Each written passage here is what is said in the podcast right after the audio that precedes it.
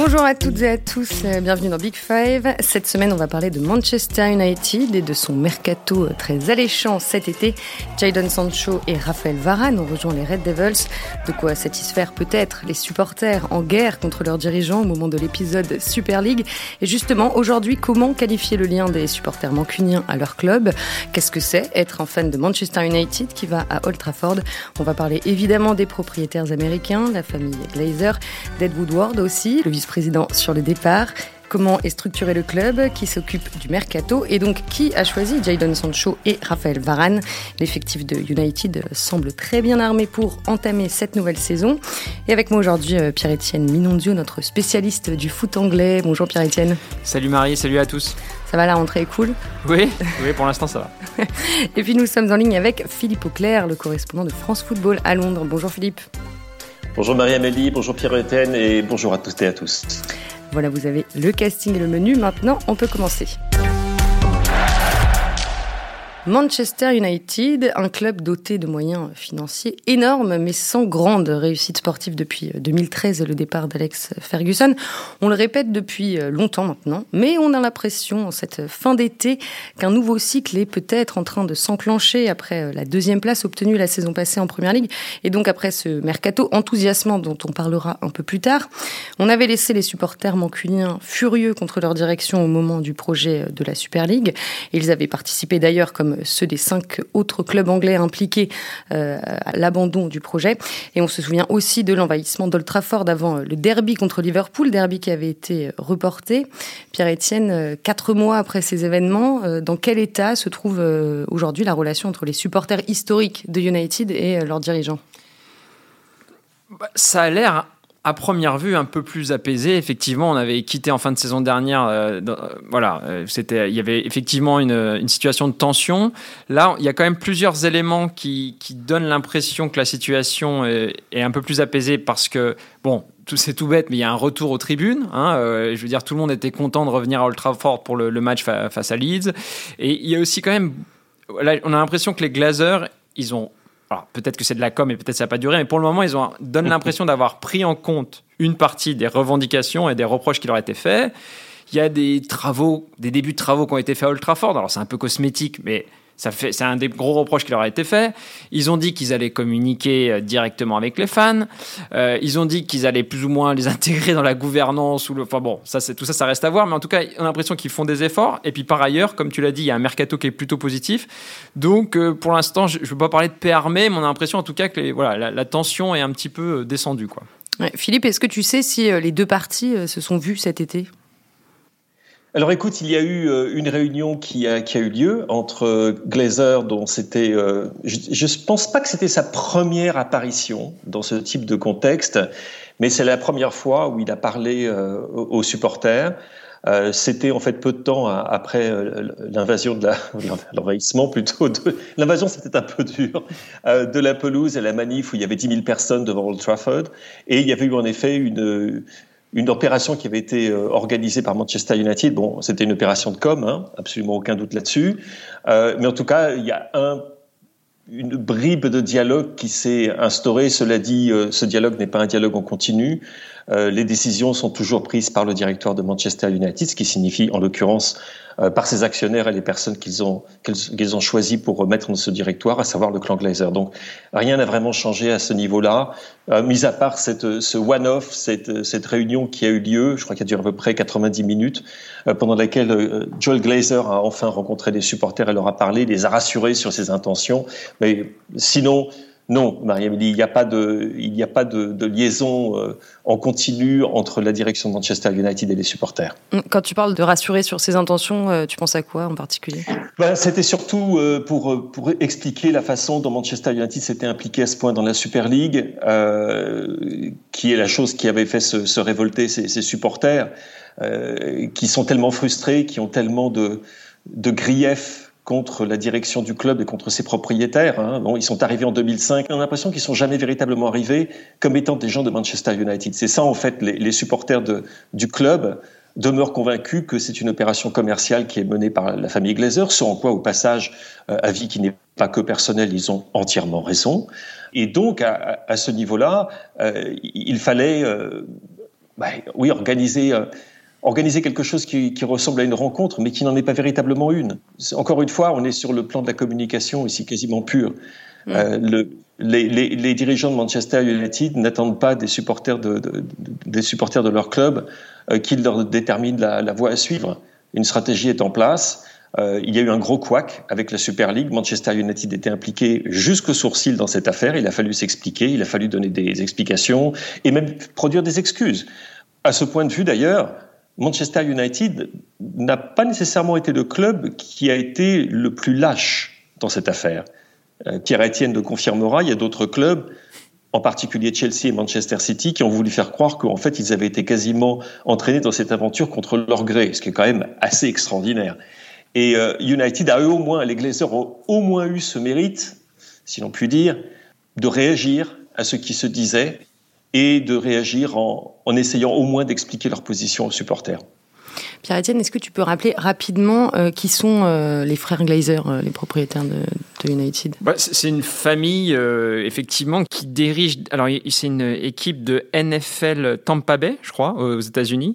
Donc, ils ont déjà, effectivement, ils ont déjà investi dans, le sport et effectivement, ils ont acquis en 2005 Manchester United, mais en fait, il y a un péché originel, c'est qu'ils l'ont acquis avec. En fait, c'est une dette, quoi. C'est-à-dire que il, rembourse, le club rembourse la dette avec laquelle le club a été acheté. Donc c'est complètement fou. Et en fait, c'est un peu le péché originel. Et c'est ce que disait Philippe, c'est qu'on a l'impression que le reproche qu'il leur est fait, c'est de pas connaître euh, le football, c'est-à-dire connaître le sport, mais pas le football. Ils ne sont jamais à Manchester, on ne les voit jamais. Donc il y a vraiment ce côté aussi un peu angoissant pour les supporters d'être dirigés par des gens qui, qui, dont ils ignorent presque l'existence. Et, euh, et, donc l'idée qu'ils sont là pour faire de l'argent. Et par exemple, ce qu'on leur reproche beaucoup, c'est de faire des dividendes. Il y a des dividendes qui, même quand le club était déficitaire, qui continuaient à être versés à la famille. Voilà. Mmh. Donc euh, voilà, le reproche qui est fait à cette famille, c'est on a vraiment l'impression qu'ils donnent, c'est d'avoir fait un investissement en disant, euh, bah, comme ils ont fait avec Tampa Bay, en se disant voilà, ça c'est une franchise qui va grandir et après on pourra la revendre à un bon prix. Euh, voilà, donc c'est pas forcément des amateurs éclairés de football, quoi. Ouais. Alors pour aller dans le sens de ce que tu dis, euh, un petit rappel en, en 2020, selon euh, le cabinet Deloitte, euh, United a été le quatrième club à avoir gagné le plus d'argent, 580 millions d'euros très exactement. Donc quatrième derrière le Barça, le Real et le Bayern. Manchester United incarne aujourd'hui une marque très prestigieuse à l'international. Philippe, c'est ce qui fait peut-être que la base historique locale ne peut plus vraiment s'identifier à son club? C'est devenu une opération commerciale. Euh, c'est d'ailleurs une opération commerciale remarquablement gérée. Euh, L'un des responsables d'ailleurs de cette mise en place, c'était Ed Woodward, qui est quelqu'un qui ne vient pas nécessairement du football, mais plutôt du monde de la finance. Ils ont en place une équipe commerciale dont, dont la taille, euh, je ne voudrais pas dire de bêtises, mais je pense que vous, si vous preniez toutes les équipes commerciales de Ligue 1, PSG excepté, que vous les additionnez, vous auriez un personnel qui serait inférieur à celui qu'emploie actuellement Manchester United. Ils sont extrêmement proactifs, extrêmement actifs, ce qui explique que même en pleine pandémie, ils ont été capables, je crois, le troisième et quatrième trimestre 2020, euh, d'avoir euh, un chiffre d'affaires en hausse, alors que les stades étaient vides. Il faut quand même le faire. Et ça, c'est dû au fait que c'est une entreprise commerciale qui est remarquablement gérée, euh, à la différence du club de l'entité sportive. Et, et, et voilà, c'est là, et, les supporters le, le, savent. Les supporters voient que les résultats euh, financiers sont, sont satisfaisants. Euh, comme le disait Pierre-Étienne, euh, la famille Glazer ne se prive absolument pas pour percevoir des dividendes. Et attention, on ne parle pas de quelques milliers d'euros. Je crois que la dernière, euh, dernière fois, c'était du genre 23 millions de, de livres sterling, donc 27-28 millions d'euros. Et c'était pas la première année qu'ils faisaient ça. Et du coup, les supporters se disent, mais on est quoi? On est des vaches. Euh, on est là pour euh, suivre le club, remplir Old Trafford, acheter des maillots répliques. Euh, on est là pour servir de caution en quelque sorte. On fait du fan washing. On parle beaucoup de, mm. de sponsor washing, mais là on fait du fan washing. et pour, pour faire croire que cette équipe de Manchester United, ce club de Manchester United, demeure une entité sportive, alors que c'est avant tout aujourd'hui une entité commerciale. Je veux dire, le, cours des actions de, de, Manchester United, je regardais ça, il a progressé de 2 dollars, 2 euh, dollars 50 en l'espace d'un mois. Ils sont maintenant à 17 dollars 30, donc ça va très bien pour eux. Je vous remercie, euh, parce qu'ils ont encore une fois des résultats qui sont financiers qui sont de, de bonne qualité. Le public revient revenu dans les stades, donc Old Trafford va faire euh, va être bondé à tous les tous les matchs, d'où les recettes en augmentation, etc., etc. Et pour les fans, c'est c'est ils se demandent bah, où est l'âme de leur club? C'est pas compliqué, l'âme de leur club, comme dans tout club, elle est dans les fans. Ouais. Mais malheureusement, au niveau de la hiérarchie, si tu veux, Marie-Amélie, alors que dans d'autres clubs, tu as des gens qui sont vraiment des incarnations de l'esprit de, ça peut être des gens qui s'occupent, euh, ça peut être le kitman, ça peut être euh, le, les gens qui s'occupent du club dans la communauté, ça peut être des gens dans le service commercial. Moi, j'en connais qui sont des fans absolus de leur club dans d'autres. Manchester United, c'est autre chose. Manchester United est géré comme si c'était euh, une chaîne de supermarché, comme si c'était une banque d'investissement, etc., etc. Et du coup, pour les supporters, bah, c'est un sentiment d'aliénation profond qui s'exprime de manière parfois assez, j'allais dire violente, c'est pas le mot, euh, mais de façon bruyante, on va dire, comme c'était le cas au, niveau de la Super League. La Super League avait donné un prétexte, en fait. Et justement, euh, Pierre-Etienne, qu'est-ce qu'attendent les supporters aujourd'hui? Ils attendent que la réussite économique euh, soit au niveau de la réussite sportive. C'est-à-dire que voilà, qu'ils comprennent bien qu'ils gagnent énormément d'argent et ils comprennent pas pourquoi euh, leur club n'a pas, notamment l'obsession évidemment, c'est le titre de champion qu'ils n'ont pas gagné depuis 2013. Ils veulent d'abord une réussite sportive et euh, voilà, c'est insupportable aussi pour eux que de rater. Par exemple, ils avaient vécu comme une humiliation le fait qu'ils soient positionnés sur Haaland et que ce soit Dortmund qui l'ait eu. Ça, c'est humiliant. C'est quand, quand, on est supporter de Manchester United, on, on s'en rend pas forcément compte en France, mais euh, Manu, c'est vraiment euh, c'est le plus grand club d'Angleterre et de très loin. En France, on a parfois l'impression on parle de voilà c'est un, grand club parmi le Big Four. Ou Non non, c'est médiatiquement, économiquement, c'est une machine de guerre et et en fait, on comprend, ils comprennent pas comment ils peuvent, euh, en fait, par exemple, voilà, ne pas avoir Haaland. Ça, c'est incompréhensible. Ils comprennent pas pourquoi euh, Pogba prolonge pas. En fait, ils voudraient que leur, que le statut du club soit en adéquation avec ce qu'ils considèrent, la manière dont ils le considèrent, et puis sa, sa réussite financière, quoi. Mais ça passera par voilà, il faut gagner le titre, ça c'est l'obsession. Hmm. Mais il y a un peu une oscillation entre euh, le le, je sais pas si le star system est le bon mot, mais entre l'attrait comme ça des, des, des, grands noms, tu cites hmm. Erling Holland, et aussi la, la, culture maison. Ouais, alors effectivement, et l'autre chose qu'il demande, et tu fais bien de le dire, c'est qu'il y ait une sorte de continuité avec euh, l'histoire du club qui est très pesante. Et, et bon, c'est là où Solskjaer se débrouille très bien. Donc, c'est-à-dire, il faut à la fois effectivement faire venir des stars et développer des jeunes talents, euh, notamment devant, et effectivement essayer de, de, de, faire émerger aussi des talents maison, quoi. Voilà. Euh, et donc, euh, ça, c'est le rôle de Solskjaer, et en ce sens, il se débrouille plutôt pas mal. Voilà. Donc, effectivement, il faut réussir, mais en respectant une certaine tradition. Mais Pierre-Etienne, finalement, aujourd'hui, est-ce qu'il n'y a qu'une seule façon de définir un fan de Manchester United? Ben, c'est une bonne question et c'est pas évident d'y répondre. Généralement, moi, on me commande souvent des papiers euh, tiens, tu vas faire un papier pour, nous dire euh, qu'est-ce que pensent les, fans de Manchester United des performances de Pogba. Et en fait, c'est très dur de répondre à ça parce que, et en fait, à chaque fois, souvent j'appelle Andy Mitten, qui est le, responsable d'un super fanzine qui s'appelle United We Stand, et il me dit, mais enfin, euh, Pierre, tu dis, tu dis n'importe quoi. On peut pas comparer ce que pensent les gens localement, et ce qui veut dire c'est les vrais fans entre guillemets de, Man United et ceux du reste du monde, puisque le succès, notamment dans les années 90, sportif puis économique de Manchester United, a généré une fanbase mondialisée et qui fait qu'effectivement, il n'y a pas forcément adéquation entre ce que pensent les gens et, euh, les amoureux du club qui vont régulièrement à Old Trafford et ceux qui sont euh, en Asie, en Afrique. Et, et c'est aussi peut-être une difficulté aussi du club de pas forcément avoir une, une fanbase très cohérente parce que, par exemple, si on compare avec Liverpool, je pense pouvoir dire qu'il y a beaucoup de gens à travers le monde qui adorent Liverpool pour ses valeurs en fait. Et qui au-delà du club euh, voilà il y a tout un imaginaire euh, qui est très très fort qui fait qu'on aime ce club pour, les valeurs qu'il défend même si euh, ah, la réalité c'est que le club les défend pas toujours ces valeurs mais c'est une autre question tandis que pour Man United euh, les raisons pour lesquelles le club est supporté localement et dans le reste du monde ne eh ben, sont pas forcément les mêmes. Donc, ce qui pose effectivement un problème d'homogénéité euh, des mm. supporters. Et le club ne sait pas bien s'adresser aux différents supporters, du coup. Effectivement, c'est que sans doute un des problèmes des Glazers, c'est qu'ils s'attendaient pas du tout à, en fait, à la réaction violente des supporters, on allait dire historiques, parce qu'ils les, les, méconnaissent, ça c'est évident. Donc effectivement, euh, si à la direction du club on considère les, les, les, supporters en priorité comme des gens qui viennent à Old Trafford pour dépenser, eh ben on, méconnaît complètement ceux qui, qui, viennent de père en fils, euh, voilà. Et donc effectivement, et de mère en fille. Et de mère en fille, autant pour moi, tu as raison.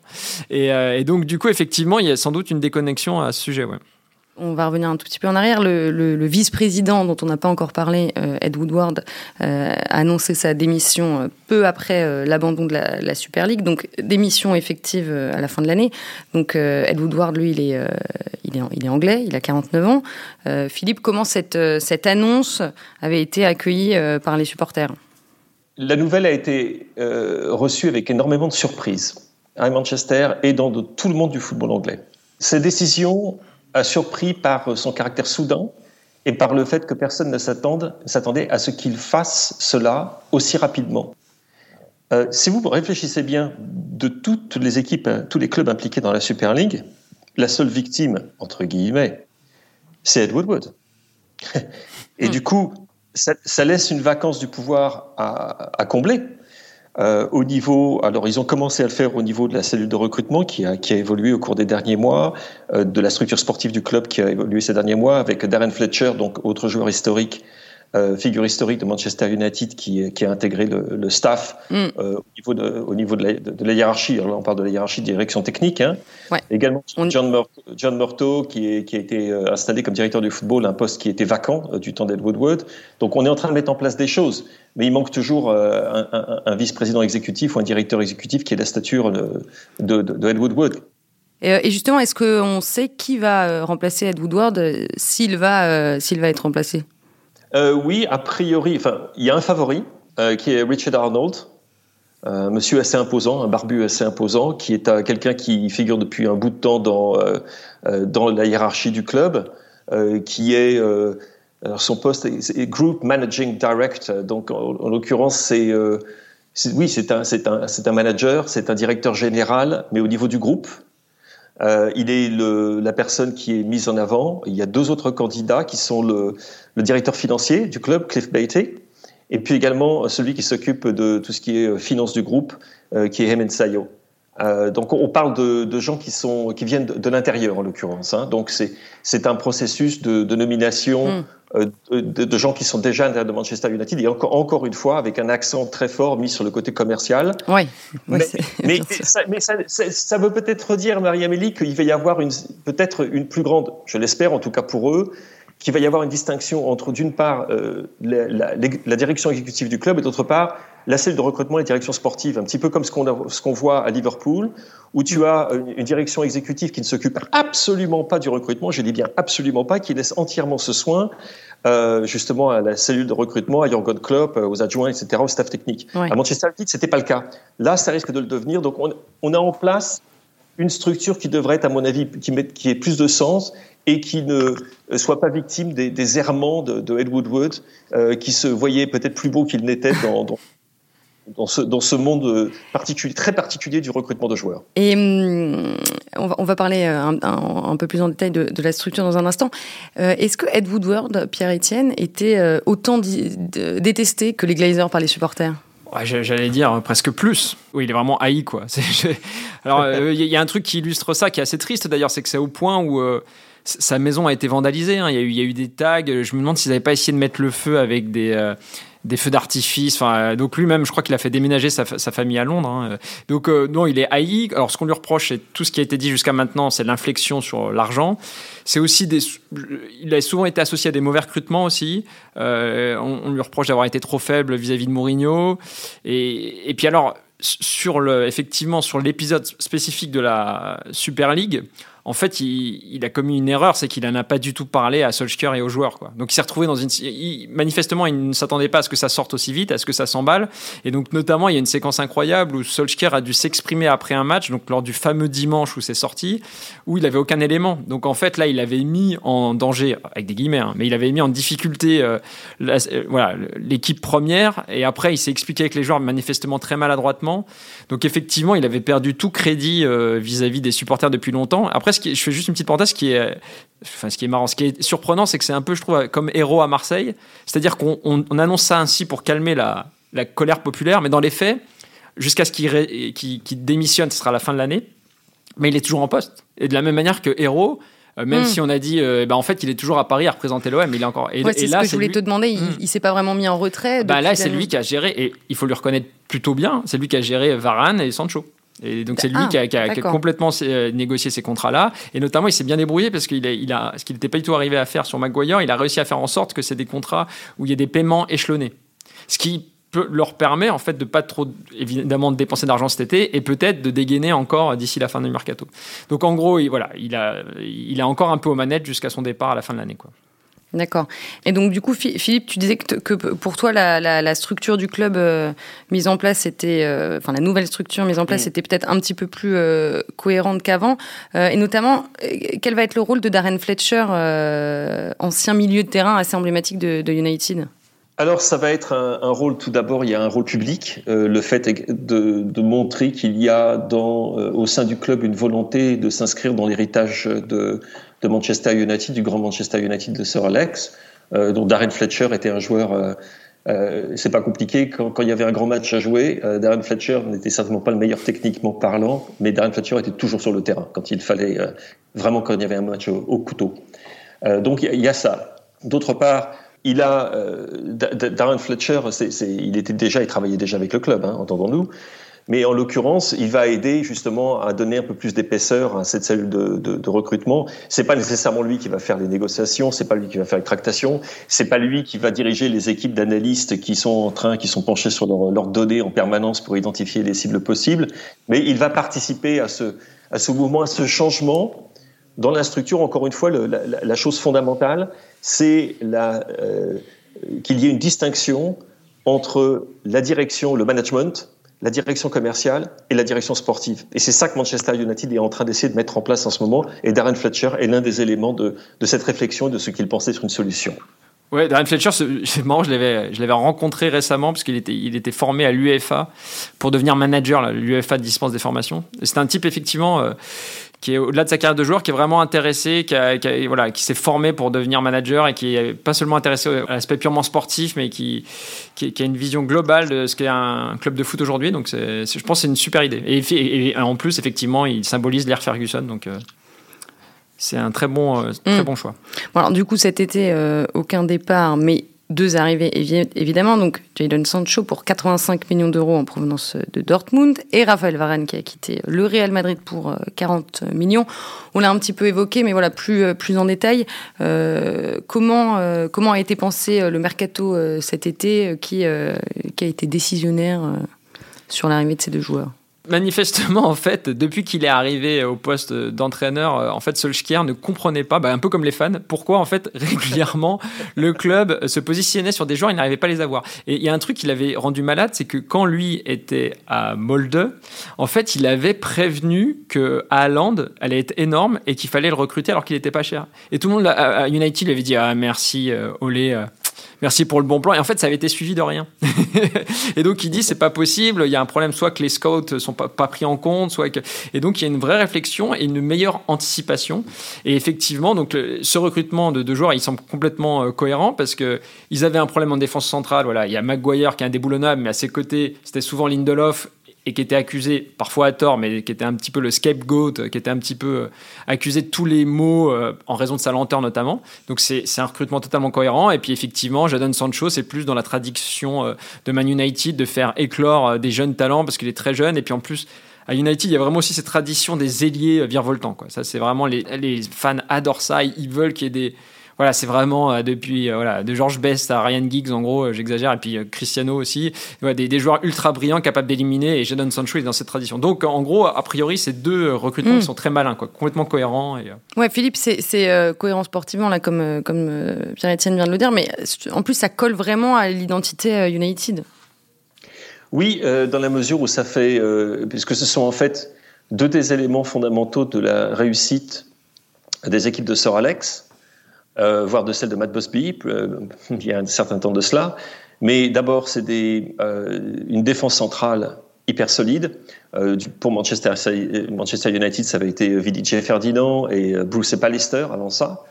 Et justement, comme le disait Pierre-Etienne, ces ailiers virevoltants, le, le, jeu sur les ailes, on pourrait rajouter Andrei Kanchelskis, par exemple, à cette, à cette liste. Hein. elle est très longue. C'est pas une équipe qui joue un football hyper offensif. Ça l'a jamais été. Ça, c'est un mythe complet. C'est une équipe très réactive qui joue mieux en contre que lorsqu'elle a le ballon. Même si jamais elle insistait sur la possession du temps de Sir Alex. Mais ça n'a jamais été euh, l'équivalent, je sais pas, du Barça de Guardiola ou, euh, euh, ou du Bayern Munich que, l'on a vu être sacré champion d'Europe. Ce genre d'équipe virevoltante qui vont vous dresser de son siège. Elle le faisait, mais autrement. Et elle le faisait en utilisant des joueurs de ce type. C'est-à-dire base défensive hyper solide, un grand gardien alors est-ce que David Real est encore? Ça, c'est une autre question. Une défense centrale extrêmement puissante. Euh, un patron à la Roy Keane en milieu de terrain, ça, ça se trouve pas sous le sabot d'un cheval, mais en ce moment, en tout cas, ils ont avec McTominay et Fred des gens qui commencent à, qui font le boulot. Un fantaisiste, Allez, Eric Cantona, hein, donc euh, là, ça peut être Bruno Fernandez, ça peut être Paul Pogba, et puis ça va super vite sur les ailes. En contre, ça, ça va à toute blinde, et, euh, et là, en l'occurrence, ils sont, ils sont parfaitement équipés. Jadon Sancho, euh, ouais, c'est la, première fois là, depuis longtemps que qu'on voit un effectif aussi complet à, United. Et équilibré, absolument. Ouais, puis je dirais même plus globalement, depuis le départ de Ferguson, c'est la première fois où il y a beaucoup de planètes qui semblent alignées, quoi. C'est-à-dire qu'avant, à chaque intersaison, soit il y avait un peu de déception parce qu'ils n'avaient pas exactement eu les joueurs qu'ils voulaient, soit il y avait, on était dubitatif sur les joueurs qu'ils avaient achetés, où on avait l'impression qu'ils avaient acheté trop cher. Voilà, McGuire, peut-être euh, excellent joueur, mais payé tellement cher. Enfin, à chaque fois, il y avait. Oui, il y a eu des mercatos délirants. Voilà, il y avait soit un sentiment de frustration, soit un sentiment des doutes parce qu'il restait sur une saison moyenne. Là, c'est la première fois, je dirais, depuis 2013 que, eh ben, ils ont fait une bonne saison et une bonne intersaison et que les choses se présentent ben, vraiment pas mal pour cette saison, quoi. Hmm. La réaction des, supporters à l'annance de, des signatures de Varane et Sancho? Je ne sais pas si vous avez vu les, images de l'accueil de, de, Varane à Old Trafford, c'est quand même génial. C'est enfin, je pense que pour. il paraît que c'est Solskjaer qui a insisté pour que ça se fasse. Et, que et après, en plus, il y a une accolade avec Rio Ferdinand. Euh, qui, qui, est sur le, et qui lui mm. dit win, win. enfin, tout ça, c'est alors là, c'est on est complètement dans ce qu'attendent les supporters. Ils attendent un successeur de Ferdinand et ils, attendent des grands noms. Donc, euh, ouais, pour l'instant, c'est accueilli avec un enthousiasme. Puis Sancho, bon, en France, on le connaît pas forcément très bien, mais en Angleterre, ça fait quand même des années qu'on dit que c'est un, prodige et qu'il est euh, qu'on attend qu'une chose, c'est qu'il revienne en première ligue. Donc, tout ça est très bien accueilli. Ouais. Ouais, Sancho international anglais de, de 23 ans. Philippe, c'est ce que tu as senti aussi sur, sur les supporters? Oui, oui, absolument. Euh, et, pas seulement du côté des supporters. Je pense que tout le monde est, d'accord pour dire que Manchester United a fait un mercato, euh, on va dire quasi parfait. Il leur manque peut-être encore une cible. Euh, on va voir si jamais ils vont revenir à la charge pour Kieran Trippier, par exemple, de l'Atlético de Madrid, pour faire de la concurrence, en fait, prendre le poste d'arrière droit à, à, Wan-Bissaka, qui est peut-être un, petit maillon faible dans cette chaîne de plus en plus solide. Mais ils ont complètement réussi, en effet, leur recrutement aux yeux des supporters comme aux yeux des observateurs. Alors Ole Gunnar euh, Solskjaer est en poste depuis bientôt trois ans. Il est toujours là, alors que beaucoup euh, ne voyaient en lui euh, qu'un intérimaire. Comment vous l'expliquez? Est-ce qu'il y a aussi eu une volonté justement de garder un produit de la maison ou est-ce que c'est faute de mieux? Bah, Je pense déjà, alors je suis désolé, je reviens toujours à ça, mais il a adoré des supporters. Donc à un moment, ça compte. Même quand il était très critiqué dans la presse, le soutien d'Ultrafort ne s'est jamais démenti. Et puis je trouve qu'il a quand même Enfin, il s'est bien débrouillé. Voilà, il s'est bien débrouillé, c'est-à-dire que, par exemple, on sait qu'il a été influent. Il s'est pas contenté d'aligner un 4-2-3-1 et des bons joueurs à leur place. Il a eu un rôle, par exemple, sur Luke Shaw. Bah, Shaw, c'était un mec euh, sous Mourinho euh, qui, était en perte totale de confiance et là c'était peut-être euh, un des trois meilleurs latérales de l'euro. Et, Solskjaer il a un rôle énorme là-dedans. Il a un rôle énorme aussi dans la, progression de jeunes comme Mason Greenwood. Et puis manifestement tous les échos qu'on a c'est qu'il a plutôt un très bon relationnel avec les joueurs. là où voilà encore une fois Mourinho il y avait toujours des tensions, lui il est apaisé. C'est lui qui a convaincu par exemple Cavani de rester. Cavani au départ, eh ben, il voulait rentrer, j'allais dire dans sa pampa, c'est pas très malin. Mais enfin, il voulait rentrer au pays, et ben non, non, c'est lui qui lui a dit, euh, on a besoin de toi. Enfin, manifestement, il, voilà, en termes de communication, il est, euh, il n'y a, pas d'erreur. Peut-être la limite qu'on peut lui trouver, c'est un peu tactique, quoi. Dans une première ligue où euh, Enfin, même dans le foot, voilà, on a déjà parlé d'ailleurs à ce micro où euh, on se rend compte que ce qui est important, c'est les pressings, c'est les sorties de balles, les stratégies d'équipe collective. Là, par rapport à Guardiola ou Tourelle, euh, bon, il est peut-être pas encore euh, à ce niveau-là, mais dans tout le reste, il, bah, il a progressé et puis il est, voilà, il est à sa place. Il donne mm. l'impression d'être à sa place. Voilà. Aujourd'hui, personne ne nie qu'il est à sa place à Manchester United. Philippe sur Solskjaer? Bah, la première chose moi qui m'étonne énormément, c'est le fait qu'ils ont prolongé son contrat qui courait jusqu'à la fin de la saison.